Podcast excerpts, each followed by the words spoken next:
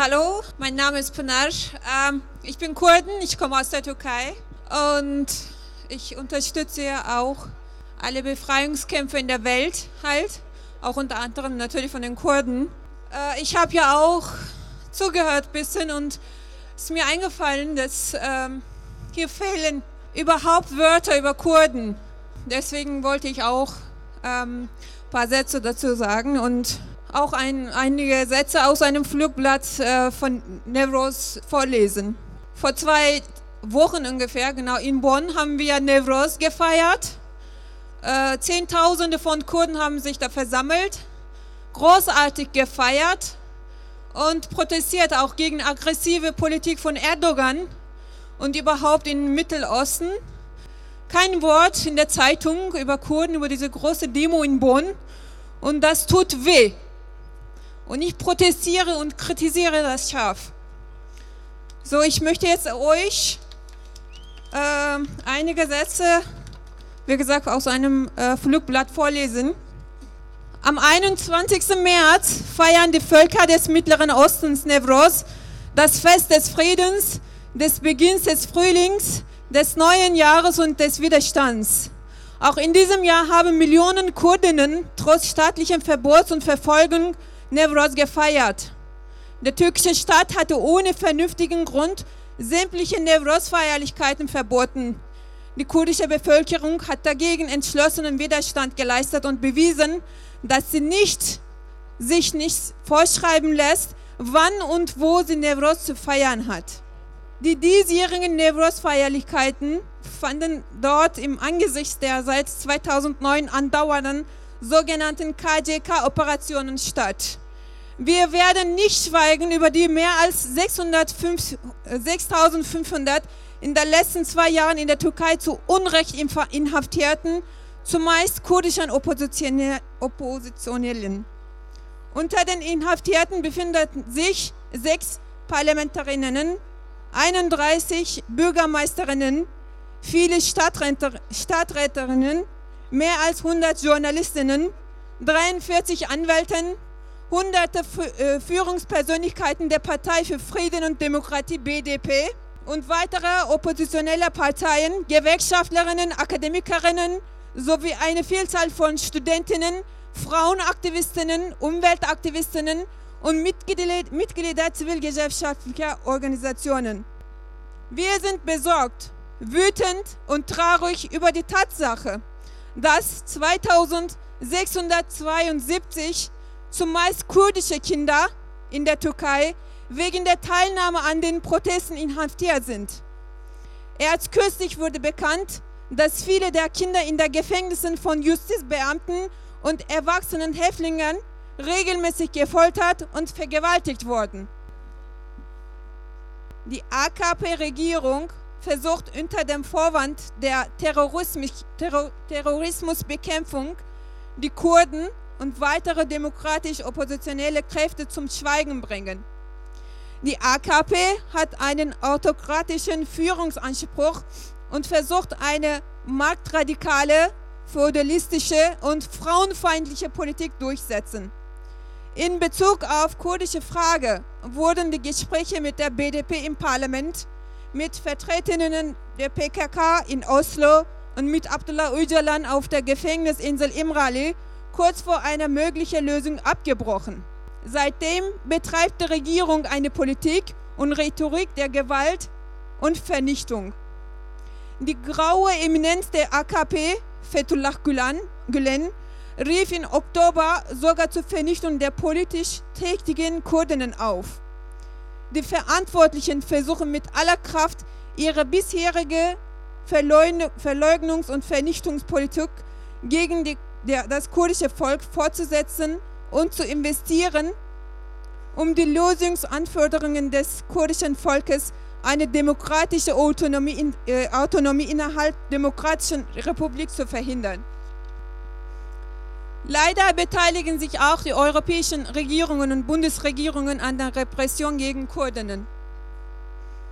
Die kurdische Frage auf ein Terrorproblem zu reduzieren, bedeutet allerdings die Geschichte des Konflikts und heutigen Realitäten zu verleugnen. wir setzen uns für ein, für einen Friedensdialog und eine friedliche und demokratische Lösung der kurdischen Frage, für die Freiheit der politischen Gefangenen in der Türkei, für die Freiheit Abdullah Öcalans, für die kulturellen Rechte sämtlicher Minderheiten in der Türkei, für die Freiheit und Selbstbestimmungsrecht aller Menschen, für die Anerkennung der Rechte Kurdinnen in Deutschland, für die Aufhebung des PKK-Verbots, gegen Kriminalisierung der politisch tätigen Kurdinnen innerhalb der Bundesrepublik Deutschland. Wir sind solidarisch mit den 900 Hungerstreikenden, die ein Ende der Repression sowie die Beendigung der Isolationsfolter gegen Abdullah Öcalan und die Wiederaufnahme des Dialogs mit ihm fordern. Mit denjenigen, die sich im Irak, im Iran, in Syrien und in der Türkei für die Rechte und Kurdinnen und die Demokratie einsetzen. Vor allem möchte ich ja auch nochmal äh, daran erinnern, dass vor 100 Tagen wurden an den Grenzen äh, von Türkei zu Irak 34 Jugendliche und Kindern von der äh, türkischen Armee, türkische ähm, Kriegsflugzeuge bombardiert und getötet. Und Erdogan hat sich heute, bis heute noch nicht entschuldigt. Ich kann es mir nicht vorstellen, dass mal in Deutschland passieren würde und Angela Merkel, ohne sich zu entschuldigen, weiter ihre Arbeit fortsetzen könnte. Und heute ist der 38. Tag der Hungerstreik in Straßburg. Und die Leute befinden sich im, äh, an den Grenzen von Tod. Ich appelliere um Unterstützung und äh, damit beende ich jetzt meine Sätze mit der Sehnsucht zu Frieden und Freiheit als Kurden. Ich sage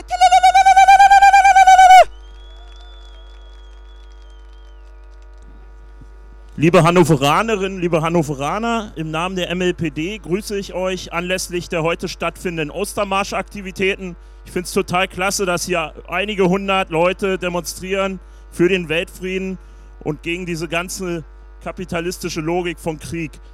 Damit sind wir auch nicht allein, sondern weltweit finden heute Aktivitäten für diesen Kampf statt.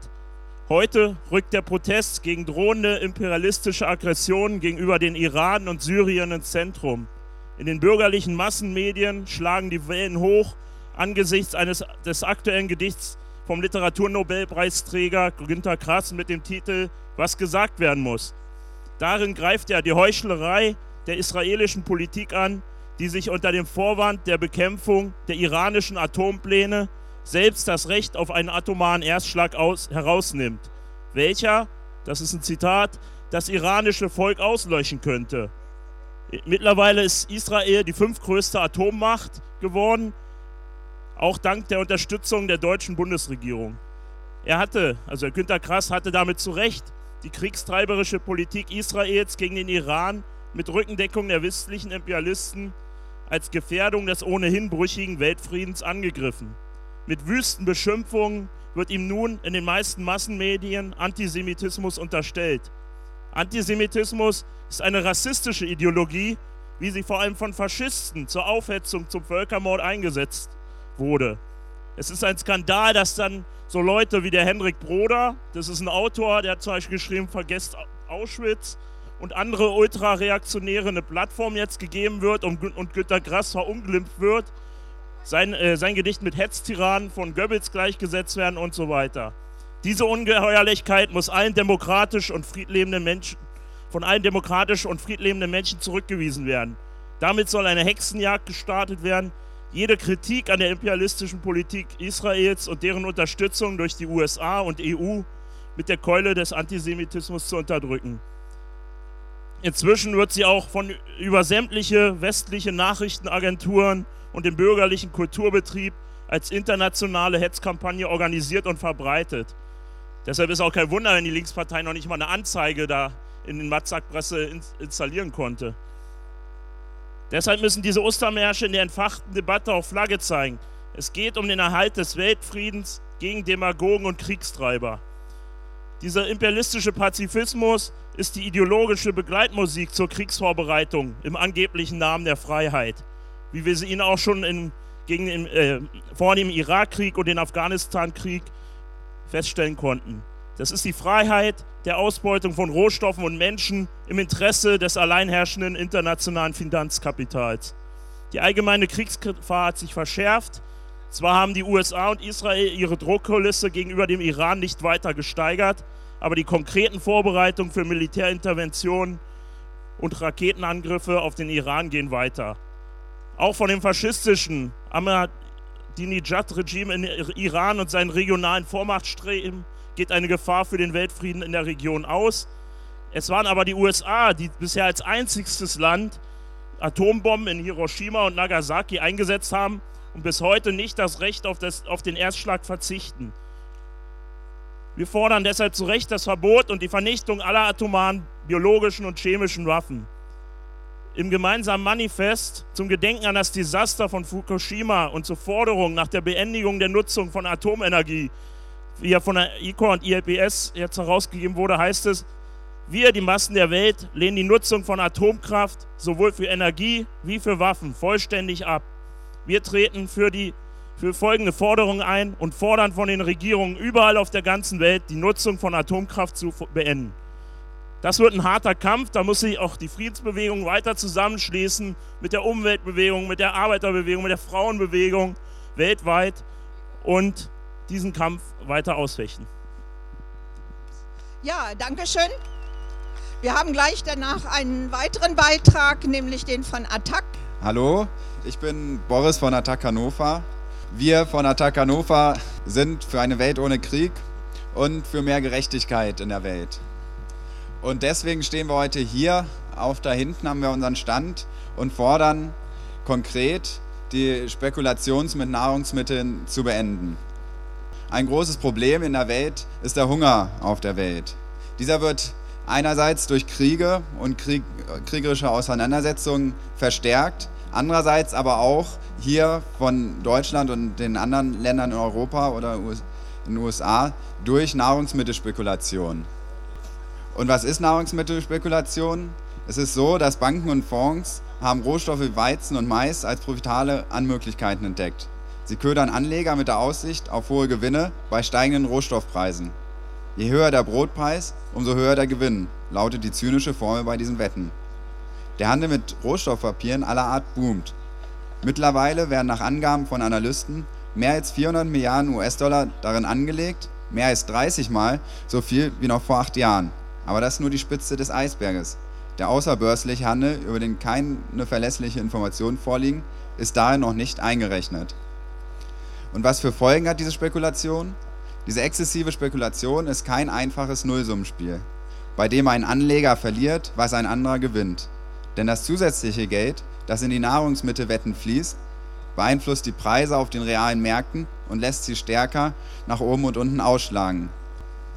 Die Folge, die Preise für Nahrungsmittel orientieren sich nicht mehr allein an Marktfaktoren wie Angebot und Nachfrage. Der Qualität von Ernten oder den Lagerbeständen, sondern an den Börsenkursen. Je mehr spekuliert wird, desto stärker schwanken die Preise und umso unberechenbarer werden die Märkte. Für Verbraucherinnen genau wie für die Bäuerinnen und Bäuern. Spekulation trifft die Ärmsten. Die Folgen der zunehmend exzessiven Spekulation treffen vor allem die Ärmsten. Arme Familien in Entwicklungsländern geben oft mehr als die Hälfte ihres Einkommens für Lebensmittel aus. Steigen die Preise, wächst der Hunger. Betroffen sind auch Kleinbäuerinnen und Kleinbauern. Langfristige Investitionen werden für sie durch stark schwankende Absatzpreise zum unkalkulierbaren Risiko. Deswegen fordern wir, den Hunger bekämpfen, Spekulation eindämmen. Denn Spekulation mit Nahrungsmitteln, das ist kein Spiel. Damit Menschen nicht aufgrund steigender und schwankender Nahrungsmittelpreise hungern müssen, muss die exzessive Spekulation eingedämmt werden. Wir fordern Transparenz erhöhen. Und zwar müssen alle Finanzgeschäfte, die Nahrungsmittel betreffen, öffentlich gemacht werden. Risiken müssen minimiert werden. Die Finanzmärkte für Rohstoffe müssen strenger kontrolliert und reguliert werden. Höchstgrenzen für zulässige Preisschwankungen und für die Anzahl und den Umfang von Rohstoffwetten, die ein Finanzspekulant eingehen darf, sind erste wichtige Schritte, um exzessive Spekulation einzudämmen so wie Finanzspekulanten den Wind aus den Segeln nehmen und das globale Nahrungsmittelsystem stabilisieren. Dafür sind grundlegende Reformen in der Produktion und Vermarktung der Nahrungsmittel notwendig. Dazu gehören beispielsweise die Abschaffung der staatlichen Förderung von Biosprit, verbindliche internationale Regeln zur Landnutzung sowie Investitionen in eine soziale und ökologisch nachhaltige Landwirtschaft.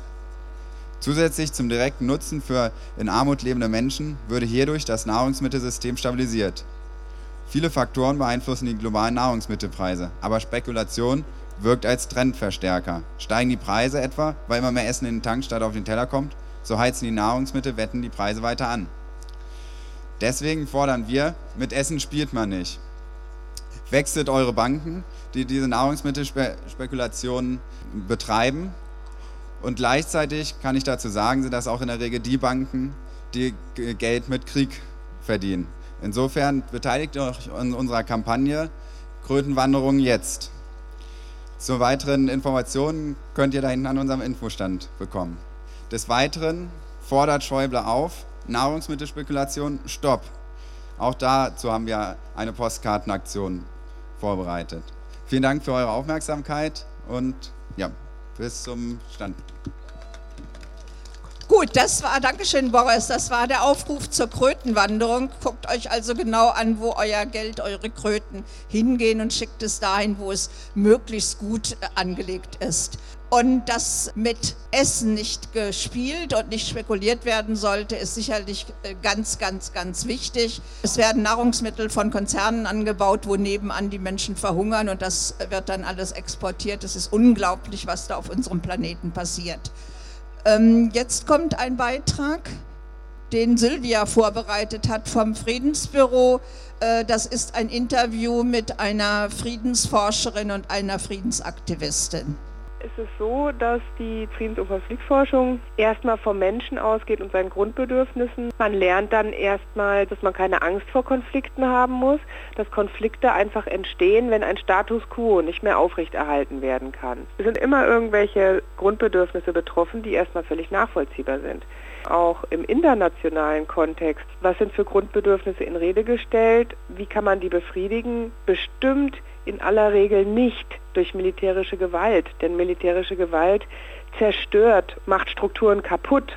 Wir wollen die Inhalte der zivilen Krisenprävention und der Friedens- und Konfliktforschung für Jugendliche aufbereiten. Ansonsten bieten wir Informationen zu Freiwilligendiensten in humanitären internationalen Organisationen. Arbeiten wir auch zusammen mit Fachkräfte-Entsendungsorganisationen. Wir werten gerade im Moment auch alle Lehrpläne aus. Wo ist der Anspruch, Friedensbildung zu leisten, ausformuliert? Dein Vater hatte ja auf der Didakta auch was zu völkerrechts- und verfassungswidrigen Kriegseinsätzen gesagt, mhm. als IALANA-Mitglied. Der Bundeswehreinsatz in Jugoslawien war völkerrechtswidrig.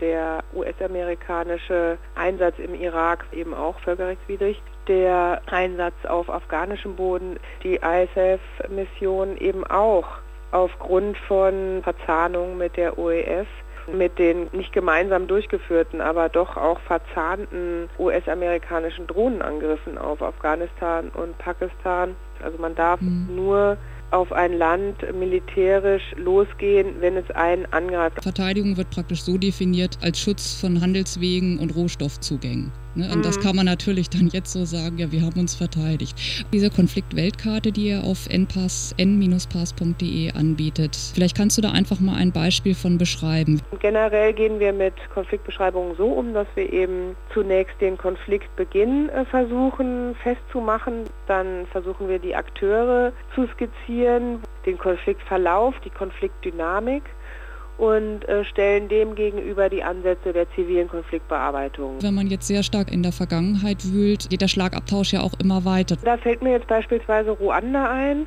nach dem Riesenmassaker oder auch Völkermord in den 90er Jahren. Es werden da traditionelle Gerichte, die sogenannten Gachasas, wieder eingesetzt. Dort äh, werden dann auch Dorfälteste oder andere Würdenträger als Richter einberufen wenn dann ähm, auch eben Leute, die getötet haben, zugeben, dass sie getötet haben, dann geht es aber nicht mehr darum, herauszufinden, warum und dass er dann bestraft werden soll, sondern es geht nur darum, wirklich die Wahrheit zu sagen. Die alten Graswurzeltribunale, Gachasa bedeutet Graswurzel, gingen eben so vor, dass wenn eine Familie oder eine Gruppe einer anderen Familie oder einer anderen Gruppe was angetan hat, dann ging es darum, dass man sich versöhnt, dass man wirklich um Vergebung bittet und dann eine Entschädigungszahlung zu leisten war.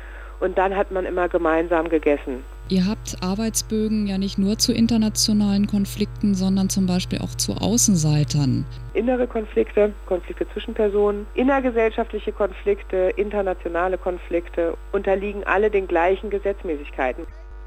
So, jetzt möchte jemand von Transition Town, eine Vertreterin von Transition Town, noch etwas sagen.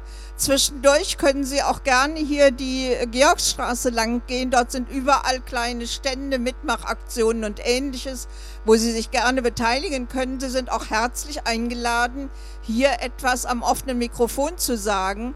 Wir sprechen hier zum Thema Krieg und Frieden. Wir setzen uns natürlich für den Frieden ein. Wir knüpfen an an die alte Ostermarsch-Tradition. Der Frieden ist leider immer noch nicht hergestellt. Und äh, in dem Sinne sind wir hier aktiv, auch wenn es ab und zu ein paar Schneeflöckchen gibt. Das halten wir ja aus. Äh, aber zunächst eben der Beitrag von Transition Town. Mein Name ist Stefanie Pitschinski. Ich bin aktiv bei Transition Town. Das ist die Energiewendebewegung hier in Hannover ähm, vom Forum Innerem Wandel. Wir beschäftigen uns nicht nur mit dem äußeren Wandel, auch mit dem inneren Wandel, denn Frieden fängt nicht nur oder Krieg fängt nicht da an, wo die Waffen gezückt werden, sondern Krieg fängt viel früher im eigenen Inneren an. Und mit diesem Thema setzen wir uns auch auseinander bei Transition Town. Wir beschäftigen uns zum Beispiel mit gewaltfreier Kommunikation nach Marshall Rosenberg, äh, beschäftigen uns mit Gemeinschaftsbildung. Wie kann, können Menschen wirklich friedlich zusammenleben, gemeinsam Projekte durchführen? Und in diesem Sinne ist uns der innere Wandel ganz wichtig, um im Äußeren zu einem wirklich nachhaltigen Wandel zu finden. Und zum Schluss äh, habe ich noch ein kleines Gedicht mitgebracht von Hermann van Veen. Reden ist Silber, Schweigen ist Gold. Wer Gold hat, kann schweigen, doch wer hat gewollt, dass du nach der Weise entmündigter Greise nur heimlich und leise das Unrecht verfluchst? Denn schweigst du nur immer, wird alles nur schlimmer, siehst nie einem Schimmer vom Recht, das du suchst. Denn für den, der nichts tut, der nur, der nur schweigt so wie du, kann die Welt, wie sie ist, auch so bleiben. Wer schweigt, stimmt zu. Und in diesem Sinne beschäftigen wir uns im Forum Inneren Wandel mit der inneren Haltung, mit der wir an das Leben herantreten und suchen nach Wegen, wie wir unsere innere Haltung so ausgestalten können, dass man wirklich friedfertig in der Welt sich verhält. Ich wünsche noch einen schönen Tag. Tschüss. Das Lied vom Universal Soldier. Der Soldat, der überall im Einsatz ist, nicht für sich, aber er gibt sein Leben dafür. Und wir stehen hier heute ähm, wir hatten die Ostermarsch-Aktion. Inzwischen haben einige Stände abgebaut. Die Kundgebung ist beendet, aber wir bleiben hier noch ein Weilchen stehen. Und wir werden sicher im nächsten Jahr wieder sein. Leider sieht es überall auf der Welt so aus, dass Kriege immer noch das Mittel zu sein scheinen, um Macht auszuüben, um ausbeuten zu können äh, um äh, nicht für die Men Sorge der, sich nicht um die Sorge der Menschen zu kümmern, sondern ähm, ja, eigentlich die Menschen zu beherrschen, Herrschaft auszuüben und ähnliches.